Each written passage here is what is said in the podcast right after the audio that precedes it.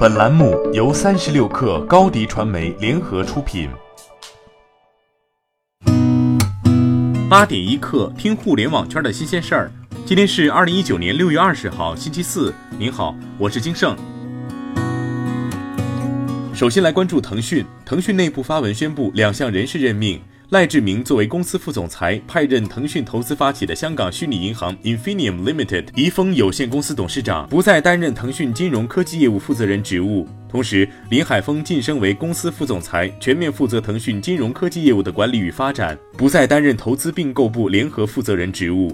今年五月，怡丰刚获得由香港金融管理局颁发的虚拟银行牌照，怡丰可以利用牌照发卡、清算等固有业务，为腾讯金科的金融业务提供支持。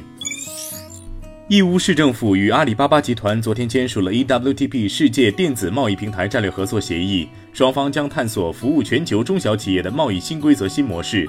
在国际贸易上，双方都各具优势。此次水到渠成的合作，意味着作为世界小商品之都的义乌迎来创新国际贸易业态的新动能，而 EWTP 在浙江的实践也升级为省级范围。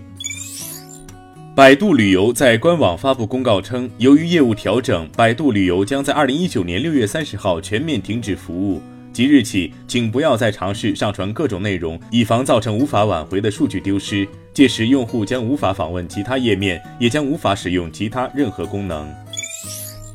目前，共享汽车企业途歌的热线电话已提示无此业务号码。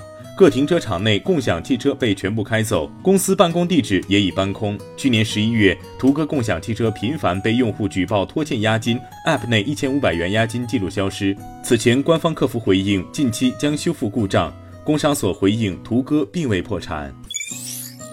美国电子烟巨头优尔总部所在地旧金山的城市监督委员会周二批准一项提案。禁止在旧金山销售和分销电子烟，直到美国食品药品管理局完成其对公众健康影响的评估。在同一批官员下周进行第二次投票后，该提案将成为正式法律。旧金山由此将成为美国第二个全面禁止电子烟销售的城市。该委员会官员承认，该法案不会完全阻止青少年吸食电子烟，但他们希望这是一个好的开始。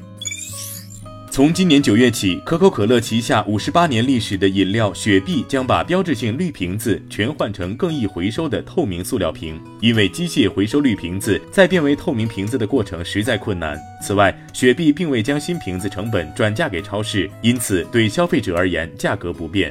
可口可乐承诺，二零二零年初将在雪碧塑料瓶中采用百分之五十的可再生塑料。微软昨天宣布，公司将加入 Hyperledger 区块链社区，开源区块链技术项目。昨天早些时候，Facebook 也披露了关于 WhatsApp 和 Facebook Messenger 的 Libra 加密货币和 Calibra 钱包，以及用于其他商业的一个独立智能手机应用。其他众多科技和金融公司，比如百度、花旗银行、IBM、英特尔、摩根大通等，也加入了 Hyperledger 社区。这个社区由 Linux 基金会监管，目前在全球拥有一百多个成员组织。八点一刻，今日言论：马化腾在朋友圈评论了 Facebook 的 Libra。马化腾说：“技术都很成熟，并不难，就看监管是否允许而已。”就此评论，腾讯方面已核对属实。市场分析公司 KeyBank Capital Markets 的一份报告显示，从供应链考察获得的信息显示，短期 iPhone 需求已经稳定，但2020财年复苏的可能性并不大。报告认为，iPhone 的营收今年将下降百分之十五，明年将增长百分之二。好，今天咱们就先聊到这儿。责编：彦东，我是金盛，八点一刻，咱们明天见。